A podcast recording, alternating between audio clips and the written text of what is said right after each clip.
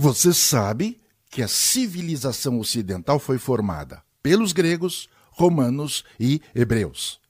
Essas três culturas, como muitas outras existentes, estabeleceram seus critérios para entender o desejo e a atração entre pessoas do mesmo sexo. Precisaram encarar as múltiplas e diferentes facetas da sexualidade humana.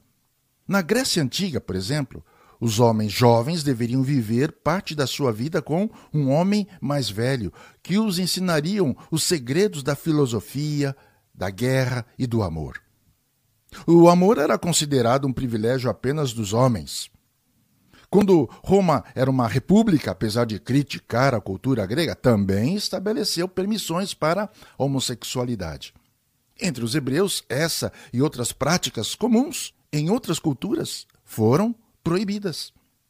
Aquelas pessoas que percebem sua atração por pessoas do mesmo sexo sempre enfrentaram conflitos ainda maiores quando encontraram alguma recriminação a essa inclinação dentro da família, na sociedade ou mesmo na cultura.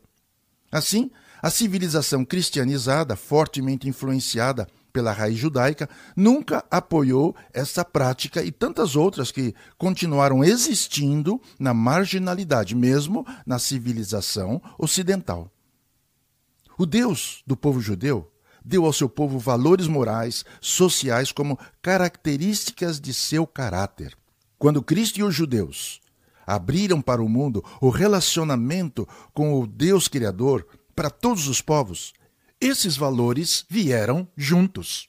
O erro aconteceu quando o Império Romano adotou a fé cristianizada como a prática religiosa oficial em todo o seu território.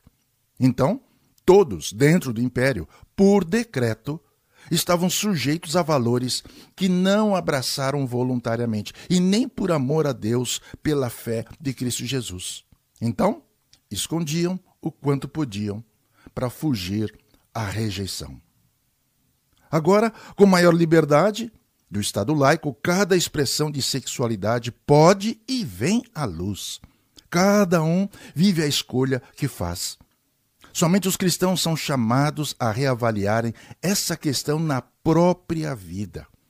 Somente os cristãos podem contar com orientação quanto ao adequado exercício da própria sexualidade, mesmo com problemas.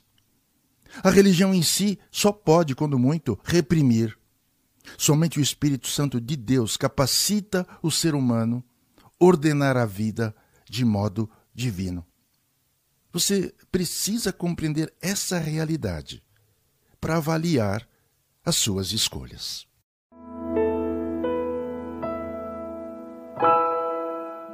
Você ouviu Mensagem para hoje. E ela está disponível para você no site ruajanus.com.br.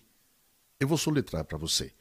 R-U-A-H-J-A-N-U-S.com.br.